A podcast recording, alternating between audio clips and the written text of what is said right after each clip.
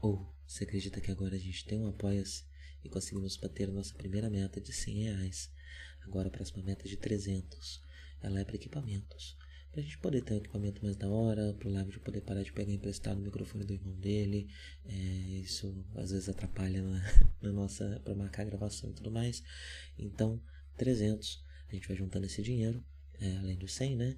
E assim que tiver o suficiente para comprar equipamento, a gente compra e uh, essa meta passa a ser outra meta. Então é isso. Bom gana para vocês.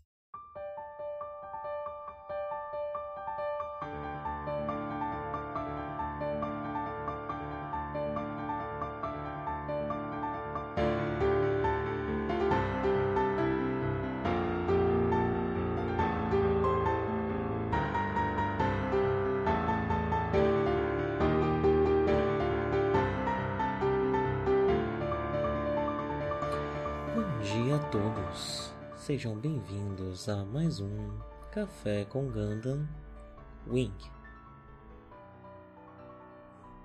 Sim, meus amigos, essa é uma edição diferente do nosso Café com Gundam. Para descansarmos um pouco no Mobile Suite 79, vou falar do primeiro episódio de Gundam Wing. Essa não é a única diferença também. Ao invés do meu característico chá, tem aqui comigo outro tipo de bebida quente feito com água quente e ervas. Estou tomando o que conhecemos como chimarrão no Brasil. Estou a tomar el mate. Quando na Argentina, faça como os argentinos. Pois bem, é, essa ideia surgiu porque, como vocês notaram, no fim de semana passado não teve uh, Café com Ganda. Eu estava no meio da mudança, estava tudo muito apertado, não consegui gravar. É, eu tô com esse problema que eu não tô mais com os episódios é, adiantados, né? Uh, então, como eu provavelmente vou gravar mais do que um Café com Ganda uh, por semana para poder dar uma ajeitada nisso né, e ficar mais fácil é, de gravar, eu vou. Eu pensei em começar a fazer é, de tempos em tempos, né, entre os episódios do Gundam do Universo Century. Uh, perdão, só um minuto. O problema do mate é que fica de vez em quando um pozinho na garganta, aí fica difícil, acaba tossindo. Mas então, é, de tempos em tempos fazer uh, um piloto de uma das séries de Gundam que não se passa no Universal Century.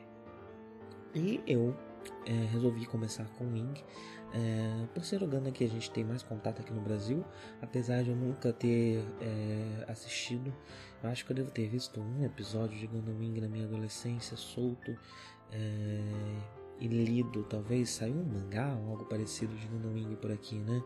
É, eu devo ter lido também um volume, não sei, mas só um contato bem mínimo que eu tive com Gundam Wing. É, apesar disso, é a série de Gundam mais próxima de nós brasileiros, né? E dos ocidentais como um todo, né? Fez muito sucesso nos Estados Unidos também. Então, é, eu resolvi começar por ela. Depois eu faço Seed, de Gundam, X e todas as outras séries que tem, né? Zero, Double O, né? Uh, mas e com que frequência isso vai acontecer? Eu não sei. Sempre que eu achar que eu preciso de um respiro, é, eu vou fazer uma. E aí, quem sabe depois, né? A gente não faz uma série em paralelo com essas séries, ou uh, quando finalmente terminar o Universal Century, né? Daqui a bastante tempo, uh, talvez eu faça uma delas, a que vocês gostarem mais, ou a que eu gostar mais, ou uma média entre as opiniões dos envolvidos. É, enfim. Mas bem, primeiro episódio de Gundam Wing. Gundam Wing já não tem mais o envolvimento do Tomino faz um tempo, né? É, a franquia já está 100% na mão da Sunrise e de outras pessoas. Uh, o Tomino não está mais apitando. E ela é a segunda série de Gundam que não se passa no Universal Century. Né? A gente teve de Gundam logo no ano anterior, é, que é uma série muito mais voltada para uma coisa mais over the top, exagerada, né? Uma coisa meio uh, que futuramente foi muito usada em Gurren Lagann. Uh, e Gundam Wing uh, segue uma outra vertente bastante popular ali na época, é, que é uh, envolver mais, mais garotos, os Bishonen, né? É, e ter eles na, à frente do, do, da série em grande quantidade, uh, com possíveis chips entre eles e tudo mais. É claramente, né, as duas séries são uma tentativa de, de, de, de renovar a franquia para o gosto da sua época, né? É, inclusive, grita 95, né? Uh, as músicas são todas músicas de pump, são todas as músicas que faziam sucesso no Japão na época, é o estilo de música que fazia sucesso no Japão na época. É, a, a, muita frase de efeito, muita é, um, um, exagero muito característico do, do, desses animes de ação dos anos 90, né? Uh, e anti-heróis, né? Que também no mundo todo anti-heróis fizeram muito sucesso nos anos 90 e no Japão não foi diferente. Uh, e temos bastante aqui, pelo menos nesse primeiro episódio, né? Novamente, eu sei muito pouco de Gundam Wing. É, se você me mostra a cara dos meninos, eu sei que eu sei que eles são de Gundam Wing. E eu sei que são acho que cinco meninos e cada um deles é um número numa língua diferente. É isso que eu sei. É, e tem muito Gundam também, Gundam Wing. Não é uma, uma série com muitos mobile suits. A maioria deles são Gundams. Uh, isso é o que eu sei previamente de Gundam Wing, né? Então tudo que eu falar aqui vão ser as minhas impressões uh, desse primeiro episódio. Né? E eu vou fazer, obviamente, muitas comparações com o Universal Century, porque é o que eu conheço mais de Gundam. Uh, e é o que a gente vem falando já há 20 semanas sobre, né? Então, uh, por mais que esse episódio seja um episódio de fácil acesso para qualquer pessoa que não esteja acompanhando, é, esse também é um dos motivos de eu estar fazendo ele. É, eu devo fazer comparações com, com com o Universal Century porque é o repertório que eu tenho, né? Bem.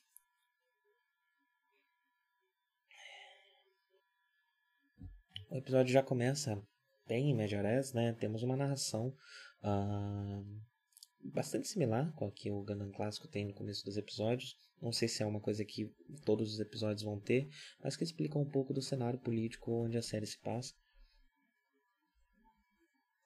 Inclusive a música, apesar das aberturas serem muito. Eu não estou conseguindo lembrar o nome do. do desse, desse ritmo né, que o Japão gostava muito na época, é um ritmo europeu, eu não estou conseguindo lembrar o nome. Uh, Eurodance? Talvez seja Eurodance. É, é um ritmo europeu eletrônico, provavelmente Eurodance, talvez, não sei.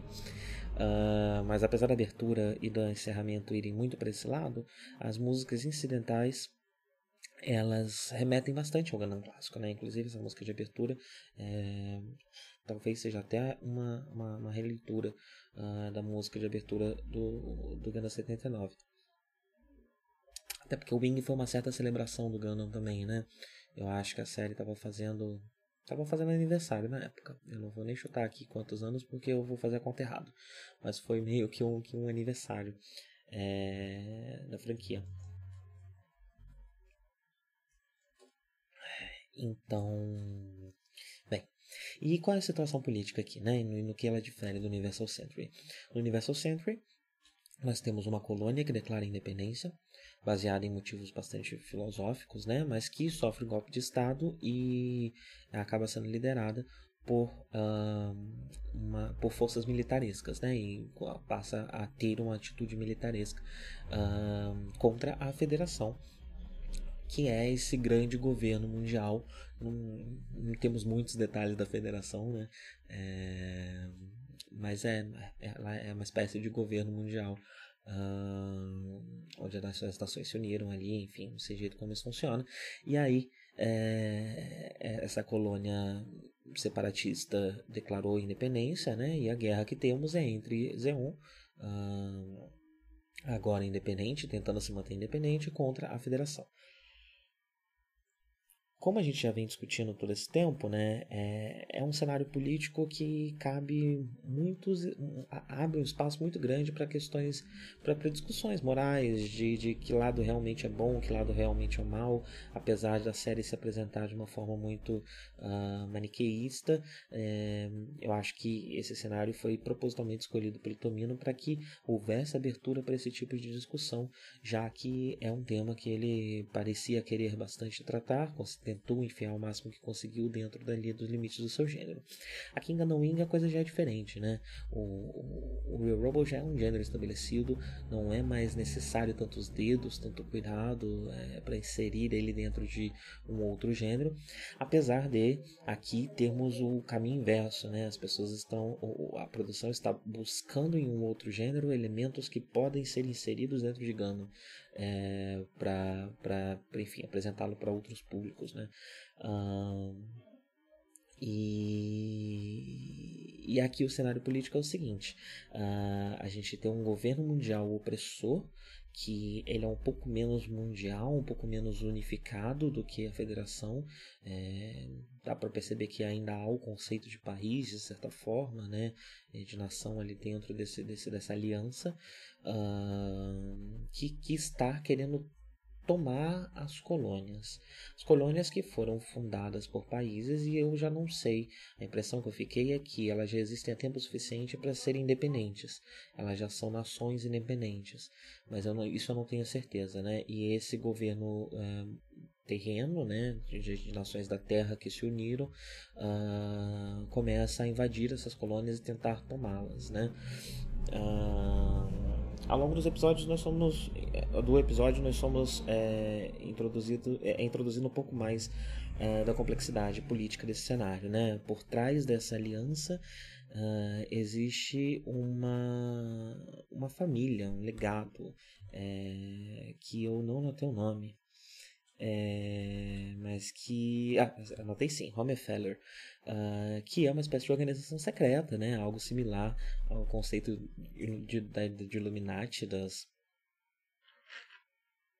das teorias da conspiração,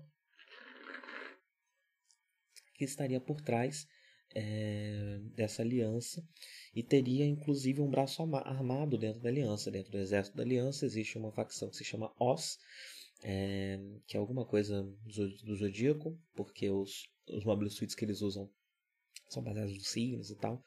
É, que é uma espécie de Black Ops dentro do exército, que na verdade responde a essa organização secreta e não é, a aliança. Bem, uh, o episódio já, como eu disse lá atrás, né, já começa bastante mediares, é, e a gente tem essa situação em que um, seis, é, cinco, cinco revolucionários da colônia uh, estão tentando é, se infiltrar nas forças da aliança, uh, se passando por meteoros.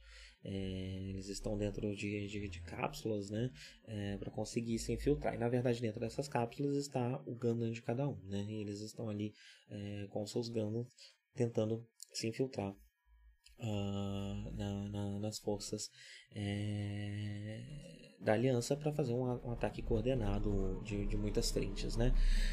Uh, então nesse no começo logo a gente tem essa situação em que o Yui, o principal protagonista desse grupo de protagonistas, né, Hiro Yui, uh, está dentro dessa cápsula tentando entrar no acho não lembro se é na Terra, acho que é na Terra, não tenho certeza. É mas está sendo interceptado por essa nave uh, do Zex. Zex que é claramente o Char, né? Ele, inclusive, uh, várias temporadas de Gundam tem uma figura análoga ao Char Aznable, né? Mas uh, o Zex, ele é muito Char, né? Ele usa um capacete que, que da cor do Char, com um design parecido com o do Char. Ele tem um cabelo louro também, grande, que dá para ver por baixo do capacete, roupa vermelha. Uh, é, visualmente, ele remete demais ao Char. Eu acabei de queimar a minha perna com água quente. Eu vou pausar a gravação para poder limpar o meu computador. É bastante difícil tomar mate. bastante perigoso. Tomem cuidado, crianças. Os ouvintes sulistas devem estar rindo de mim, né? Pela minha inexperiência, mas eu devo dizer que aqui no Café do Ganda a gente tem profissionalismo. Nem mesmo a água quente faz alterar o meu tom de voz tranquilo e suave. Pois bem, o que, eu estava falando? Eu já nem lembro mais. É, mas enfim, temos esses X aí que é uma espécie de chá.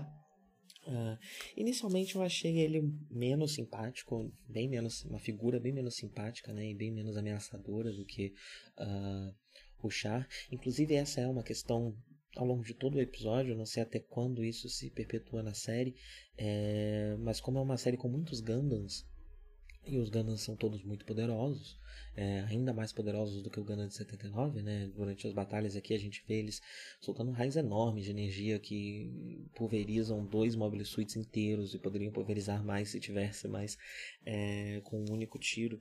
Uh, é um poder bélico muito grande, né? Então isso faz com que as batalhas não tenham muito peso, né? É, não, não há uma ameaça. Óbvio que eventualmente uma ameaça à altura surgirá. Mas algo que o Gundam original tem desde o começo é o fato do Gundam, apesar de poderoso, estar sendo pilotado por alguém inexperiente.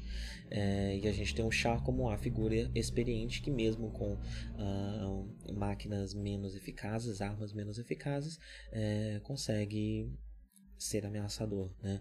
Aqui não, aqui a gente já tem um, um, piloto do Gundam que já sabe usar ele na sua total potência, né? Uh, isso faz com que essa figura de, desse rival uh, seja um pouco mais fraca uh, do que o Char é na, na, na, na, na série original. Mas enfim, nesse primeiro episódio, o Zex, além de se parecer muito com Char, está numa posição de Char, né? Uh, talvez essa não seja a proposta do personagem. Talvez ele é, se torne outra coisa. Mas nesse primeiro episódio, essa foi a minha primeira impressão dele. Uh, outra coisa bem marcante nesse, nessa primeira batalha do, do, do Yui contra esses suítes é que não há aquele questionamento moral, ou talvez há, mas ele vai vir de uma outra forma é, do, do piloto que, que está em guerra, que não queria estar em guerra, mas está. Ah, enquanto o Amoro sofre, enquanto o Amoro chora, enquanto o Amoro foge, ah, Yui ele, ele destrói e pulveriza dois suítes né, com seus pilotos lá dentro e a reação dele é rir. Isso pode ser é, trabalhado posteriormente na série com esses temas de guerra e me parece que vai. Enquanto eu buscava algumas músicas para colocar na edição no começo e no fim, é, eu percebi que existe uma música incidental que se chama algo do tipo O Garoto que Matou a Adolescência ou algo assim. É, então acho possível que essa, essa discussão também entre aqui, é, só que por esse outro caminho, né? Por, por, por um menino que já passou por esse processo, né? E que talvez tenha que fazer o caminho inverso, ou que talvez é, descubra o caminho inverso, é, que pode ser bem legal, bem interessante também, uma forma de tratar esse tema, é, que provavelmente é um tema recorrente na franquia, né? Não posso dizer pelo meu passo, meu conhecimento pouco, né? Mas talvez seja, talvez seja e tem tudo para ser, já que é tão pivotal na, na, na série original. Uh, bem, outra coisa interessante, né? Falamos muito da série clássica sobre a estética, né? A estética de Zeon. É... Então a estética dos vilões de Gundam diz muito sobre eles. E aqui nós não temos a inspiração, é, uma inspiração comunista, nem uma inspiração nazista, como Zeon é, assume posteriormente. Não, as roupas dos vilões aqui são roupas militares do século XIX. Remetendo a, Illuminati, de certa forma, né? a família Rockefeller uh, e a família Rockefeller na, na, na vida real, é, que estariam controlando. Uh, tem uns argentinos exaltados na rua, espero que não esteja, não esteja aparecendo muito aqui. É, o argentino ele é um povo não muito exaltado, mas de vez em quando eles ficam muito felizes, né? eles falam alto, é, que nem todo povo. do mundo todo. Uh, bem, é, e eles estariam controlando né, o governo e as coisas uh, por, por, por detrás da, da, da, das cortinas é, desde o século XIX. Então aqui a gente tem essa, essa, essa roupagem para essa família, que é uma família muito tradicional, muito baseada numa, numa numa nobreza que arrumou uma outra forma de sobreviver, né? É, por enquanto, nesse primeiro episódio não há muito a se dizer sobre, sobre isso, sobre esse elemento, mas eu já posso dizer que no meu conhecimento, na minha experiência com Gundam, isso significa algo com certeza. É, e com certeza traz uma, uma leitura é, mais profunda uh, do, que, do que são e, e, e uma leitura mais profunda do cenário político é, da série. deixa eu ver mais o que. Estou olhando minhas, minhas anotações aqui para ver se eu não esqueci nada. É, mas o final do episódio a gente vê o design dos outros Gundams, né? Uh, meu favorito é o Gundam Death Sight. Ele é bem legal. É, gostei bastante desse design. Uh, o próprio Wing também é bastante interessante. Tem os outros que são um pouco menos inspirados. Uh, é, é, curioso, né? Essa, esse, esse esforço de manter todos eles muito parecidos com Gundam. Não sei se todos precisavam ser Gundams. É, ter a carinha do Gundam, os elementos brancos que, que remetem ao Gundam. Uh, mas foi uma decisão, provavelmente vende mais brinquedo, né? É, então decidiram fazer esses designs. Tem alguns aí que eu acho. É, tem, tem um especificamente que é um que tem uns detalhes vermelhos, né? Que parece ser o mais forte é, fisicamente, dá porrada e tal, dá soco. É, que eu achei esquisito. Né? Eu não sei, eu não gostei muito dele não. Uh, mas outros funcionam mais. Como Death Sight, como o próprio Wing. É... E fica muito claro nesse primeiro episódio se existe um motivo para todos eles serem adolescentes. Uh, até onde eu sei, não existe o conceito de new type em Gundam Wing. Uh, e ao mesmo tempo eles, eles já estão em guerra, né? eles já são forças rebeldes da, das colônias. Então, por que todos eles têm 15 anos? Eu eu não sei se isso vai ser explicado em algum momento. É, mas não há uma explicação aqui no começo. Talvez não, há, não, não haja nunca, né? Seja só um desses casos que as pessoas têm 15 anos mesmo, porque são anime, e é uma idade comum em animes, e é isso. Uh, mas no Gundam Clássico a gente tem uma explicação, né? Pode ser que aqui no Wing também exista um motivo. Uh, como eu disse lá no começo, né? Frases de efeito. Uh, situações não muito realistas, diálogos não muito realistas são bastante frequentes aqui. Era algo que estava muito em, em, alta na época, né? É, Para muita gente, inclusive, é um elemento uh, elemental de anime, né? Mas não necessariamente, só porque as pessoas tiveram contato com muitas coisas dessa época, do dos anos 2000. Uh, e, mas todos os diálogos são, são, são muito assim, né? São diálogos muito afetados, muito, muito intensos é, e pouco realistas. É, o que eu não costumo gostar em live action, filme, em cinema, mas em anime eu acho que tem um charme muito grande. É, transforma tudo, deixa tudo mais com, com, com um gostinho mais fantástico, né? Que, que é, costuma ser interessante. Eu não sei ainda o que eu acho disso em Gundam, né? É, é, é difícil para mim falar, inclusive, né? Porque eu ainda não tive todo o Gundam que quem é fã de Gundam está assistindo o Wing já teve, né?